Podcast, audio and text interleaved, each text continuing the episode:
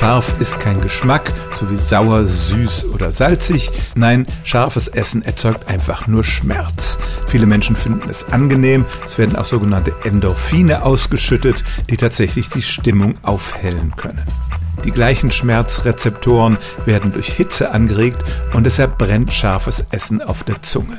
Tatsächlich aber steigt die Temperatur im Mund nicht an und deshalb gibt es auch keine Verbrennungserscheinungen, etwa dass es Blasen auf der Zunge gäbe. Was tatsächlich passieren kann, ist, dass die zuständigen Nerven überreizt werden und dann dieses dauerhafte Schmerzgefühl besteht. Das aber ist eine vorübergehende Erscheinung, weil da nichts wirklich verbrennt. Ein praktischer Tipp, das Capsaicin, was zum Beispiel in Chilischoten ist, ist fettlöslich, deshalb hilft es, den Mund mit etwas Fettigem zu spülen und nicht mit Wasser.